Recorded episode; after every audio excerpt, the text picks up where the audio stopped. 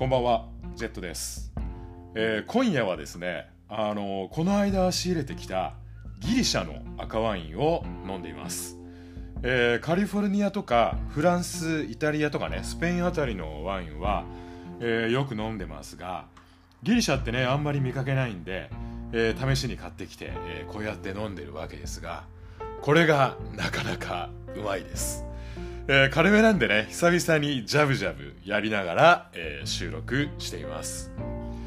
で、今夜はね、いい感じに惚れ寄ってきたところで、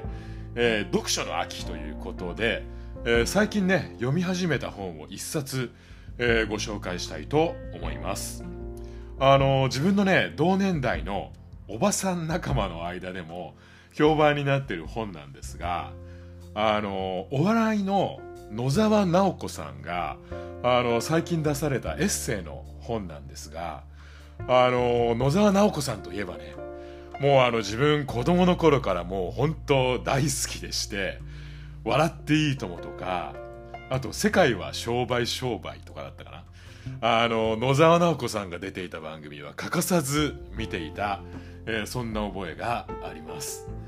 であとねあのフジテレビで深夜にやっていた「あの夢で会えたら」っていうねおしゃれなバラエティ番組があったんですがえーっとダウンタウンとうっちゃんなんちゃんとあと清水ミチコさんと一緒にねその野沢直子さんも出演されていてもうあの番組本当好きでした。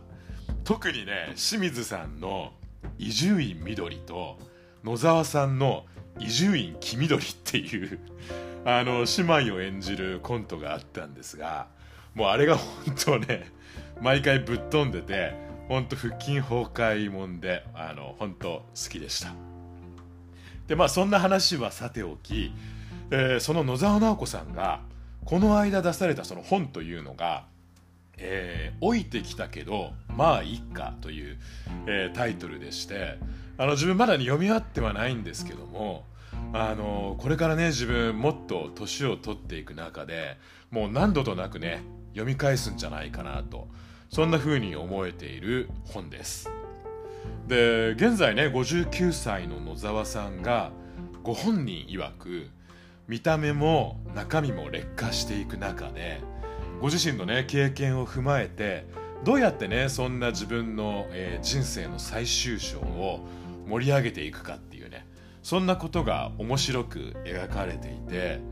あの59歳のね野沢さんと比べたらまだ45歳の自分ですがそれでもね読みながらうなずくところが多い、えーそんな本です。で先ほどあの自分のねおばさん仲間の間で、えー話題になっている本と、えーご紹介しましたがあのそんなねおばさん仲間とは年にね何回か会ってあのお茶するような仲なんですけどあのお互いね会うたびになんかあんたシワ増えたよねとか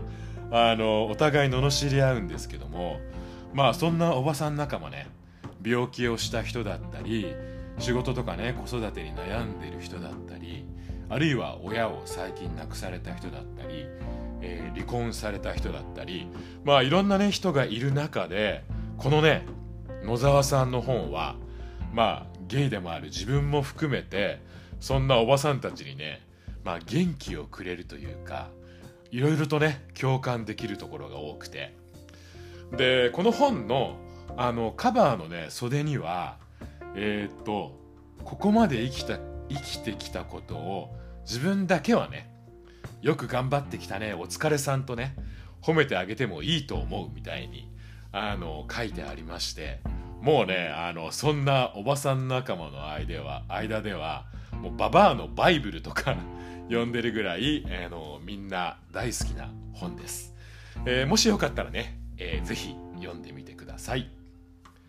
えーということで今回も、え独占中年男子の30分、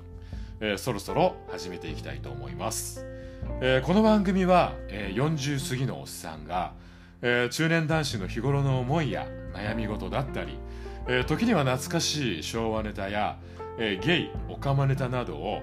同じくおじさんおばさんと呼ばれる、えー中年世代の人々やあるいは中年予備軍の人々と、えー、こうやって共有しながらまあ本当ね年を取るごとに、えー、若かった頃の勢いだったりエネルギーだったりあるいはね若さゆえの自信みたいなものを少しずつね。まあでも加速度的に、えー、失っていまして。で朝起きた時にね鏡に映った自分の 疲れた顔とあの追い加減にはね、まあ、朝からがっくりしたりしますが。まあね先ほどご紹介した本だったり、えー、ポッドキャストだったり何なりでねそんな切ない気持ちを共有できるツールでなんとかねそんな老いと向き合いながらも楽しくやっていけたらいいなとねそんな風に日々を持っている、えー、中年芸が一人で語る、えー、かなり緩めのトーク番組となっております。どうぞ、えー、最後まで聞いていただけると嬉しいです。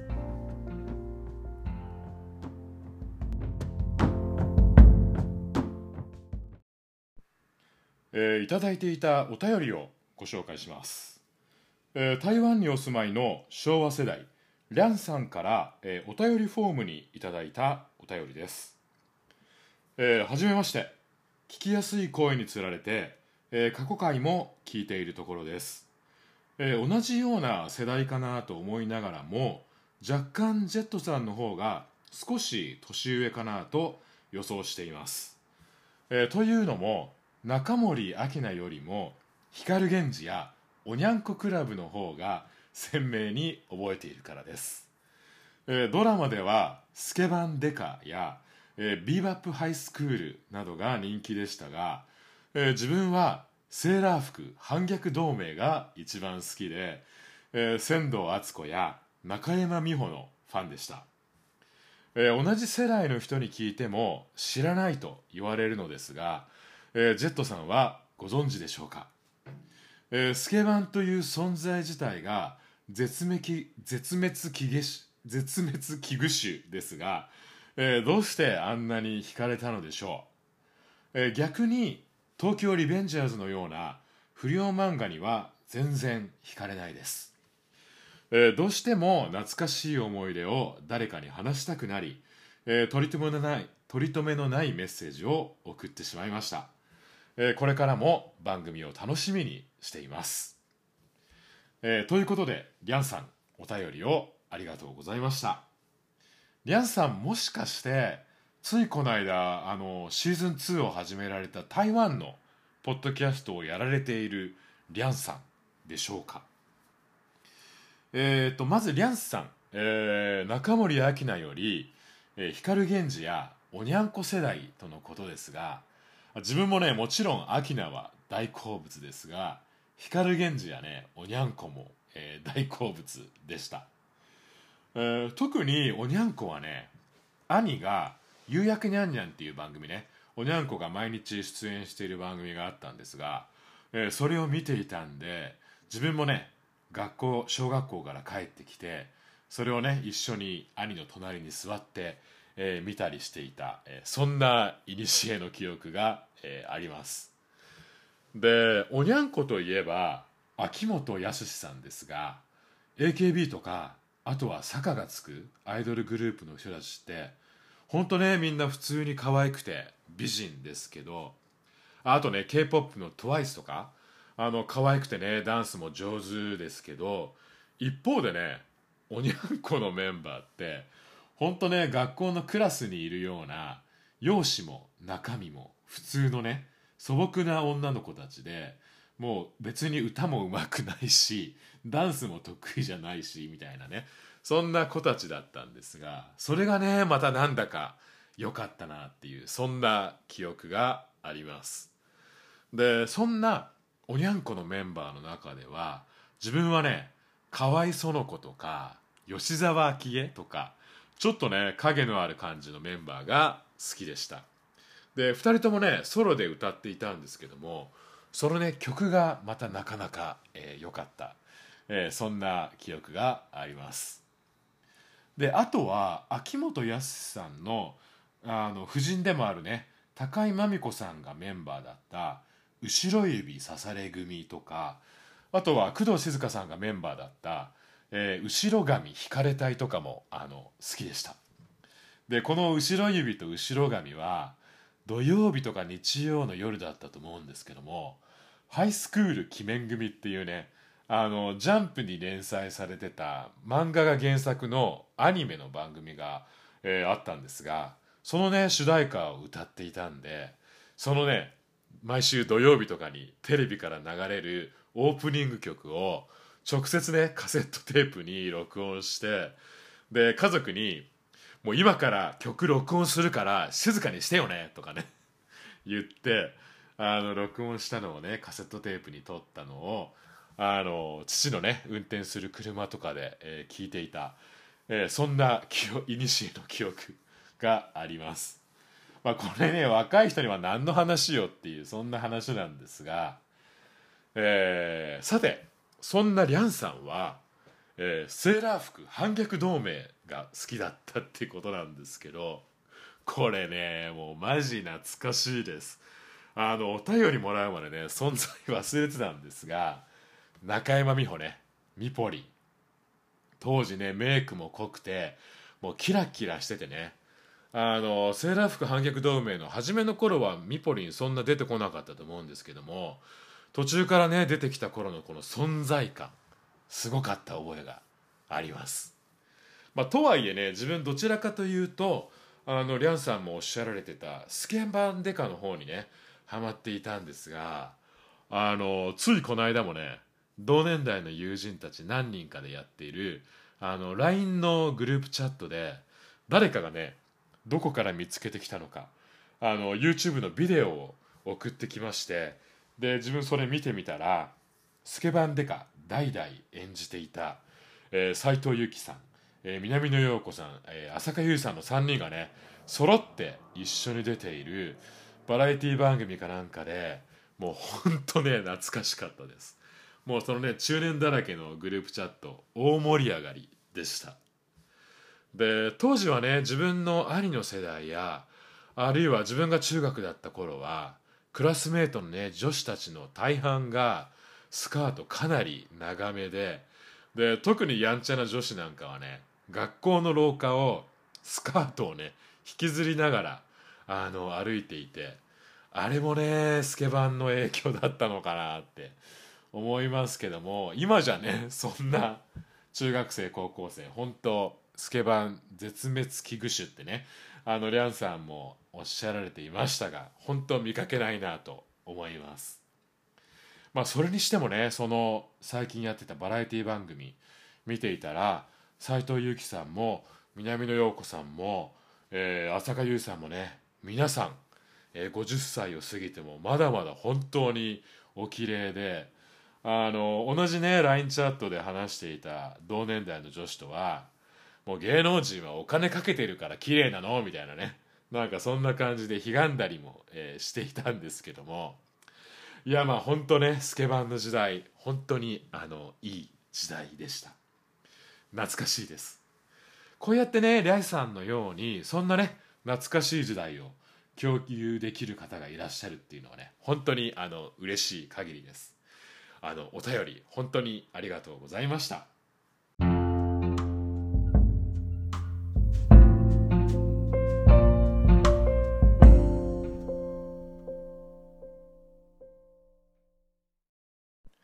えー突然なんですがあの自分学生時代に小遣い稼ぎに、えいろいろなアルバイトをしていまして、えー塾の先生や家庭教師だったりあとは以前ね青山にハーゲンダッツのカフェがあったんですが、えーそこで店員さんをしたりあとは、えー横浜のホテルでねウェイターをしていたことも、えーありました。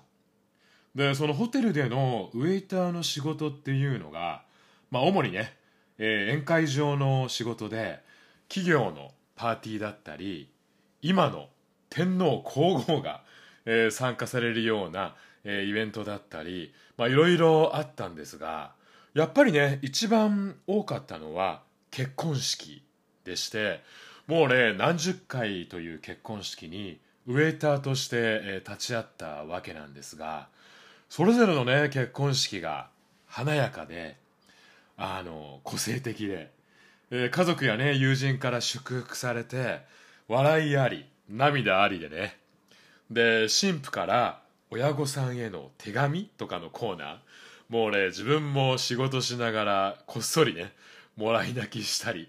えー、していたんですが。でまあなんでね今更そんな20年以上も前のね古の時代の、えー、バイトの話をしているのかと言いますと、えー、つい数日前とある、えー、若き、えー、ゲイのねポッドキャスターさんが、えー、ツイッターのスペースでご友人の、えー、結婚式にね参加されたっていう、えー、そんなお話をされていてで初めはね結婚式場は酒がなかなか出てこねえとかね そんな話をわちゃわちゃ、えー、楽しそうにされていて、まあ自分もね、ベッドの中でそれを聞きながら、あ、わかるわかるよってね、聞いていたんですが、そしたらね、その若きポッドキャスターさん、そのね、ご友人の結婚式の帰りの電車で、急に落ち込んだというか、心がね、沈んじゃったっていう、えー、そんなお話を始められて、で家族やね友人に祝福されてもう幸せいっぱいの結婚式でそれに参加した彼もね心からその友人の幸せはもちろん願っていてでもねそしたらふとそんな彼もこうやってね両家の家族や友人から祝福されたい。結婚したいってね。その今回ねその友人の結婚式に初めて参加して初めてそんな気持ちを持ったっていうね。そんな心の内をあの話されていて。まあでもね一方でゲイである自分は日本ではねそんな風に結婚することはできないしでこうやってね家族や友人から手放しでお祝いしてもらうことはできないってねそう思ったっていうのを涙でね心を詰まらせな声を詰まらせながらえー、お話しされていてでそれを聞いていた自分ねその時自分もその20年以上もね前に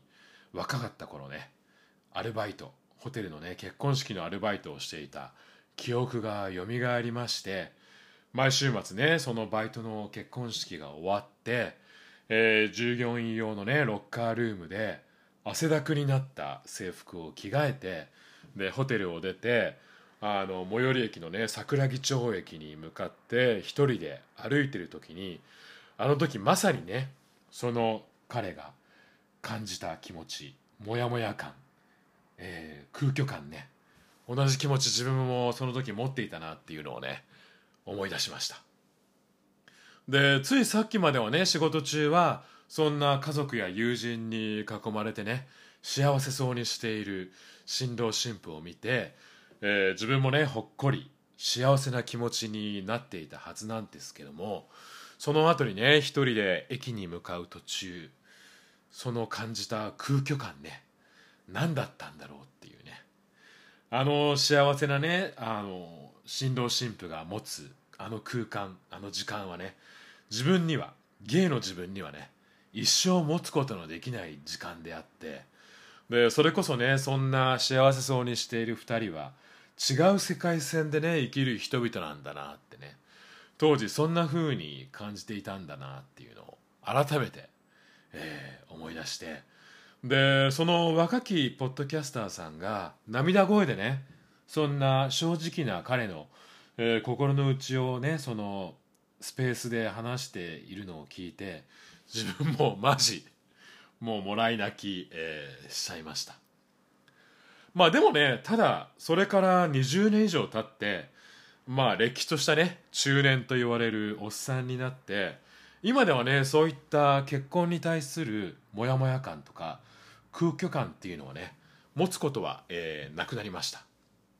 というのもねこの20年の間にいろいろな結婚式、えー、友人のだったり上司のだったりあるいは家族のね結婚式に、えー、参加してきてでそこからこの10年の間には男同士のねゲイの結婚式にも呼んでもらえるそんな機会も増えてまあねまだ日本ではあの法的にはね同性婚、えー、婚姻の病棟は認められていませんけども20年前はねそんな婚姻のね平等なんて話すら出てこないし想像もしないような、えー、そんな時代だったんですけども今はねその20年前とは確実に変わってきていて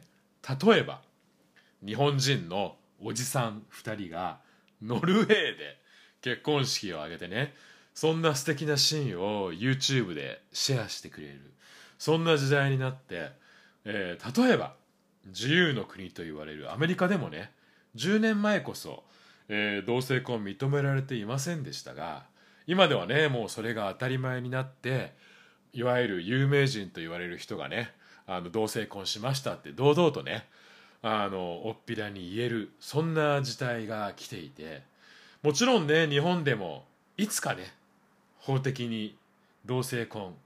えー、婚姻の平等が認れ認められるねその日が来るかもしれませんがとはいえそれによってね全てが変わるわけじゃなくてきっとね保守的で 頑固なうちの親父なんかはきっと変わらないと思うんですけどもまあその一方でねアメリカやヨーロッパの研究で、えー、同性婚とかね婚姻の平等が認められた国で、えー、認める認められる前と認められた後を調査したところ LGBTQ のね若者の自殺率がね大幅に下がったっていうそんな調査結果もあるわけなんでなのでね自分も微力ながら、えー、日本のね同性婚の合法化に尽力されている団体に時々ね募金をしたりとかあるいはこうやってね平凡な、えー、ゲイの中年のおっさんがねこうやってポッドキャストで話したりとか、えー、そういったことを、えー、しているわけです。でそのツイッターのねスペースで話をしてくれたその若きポッドキャスターの彼ねその友人の結婚式の帰りの横須賀線の電車の中でもらったね引き出物を片手に気持ちがね沈んだわっていうお話をねそれを聞いているリスナーさんに正直にねシェアしてくれた後にまあでもねそれ俺らで変えていかなきゃいかないって思ったってねすごくね前向きなことを若いながらに言ってくれていてでそのポッドキャスト番組の相方のストレートの、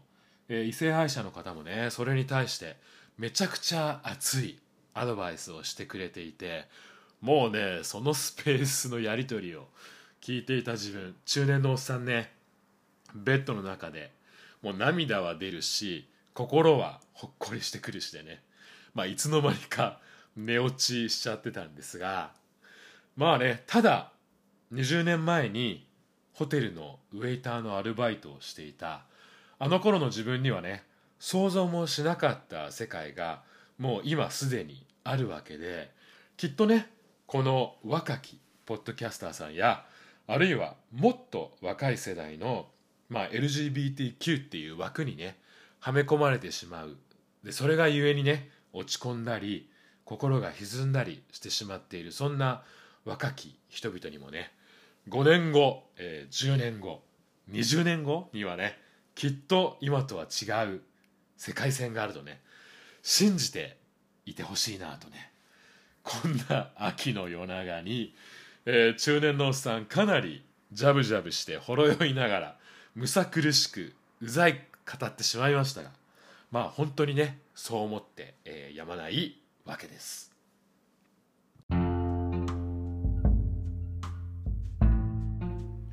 はい、えー、ということで、えー、今回はこの辺にしておきたいと思います。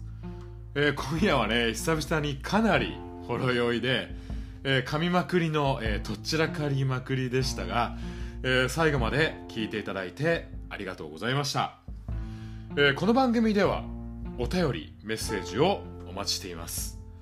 e メールアドレスは独占30分アットマーク gmail.com です、えー、番組専用のお便りフォーム、えー、ツイッターアカウントもえー、このポッドキャストの番組概要欄に、えー、貼り付けてありますので、えー、そちらからぜひねお便りメッセージ、えご質問ご相談などを送っていただけると本当に、えー、嬉しいです、え自分は、え来週から早めの冬休みに入りますが、え次回の配信は、えー、空港のラウンジか、えー、東京から、えー、お送りできるかなと、え思っています、えそれでは、えこれを聞いてくださっている方もどうぞ引き続き、え健康第一で、えお過ごしいただければと思います、えそれでは独占中年男子の30分次回に続きます。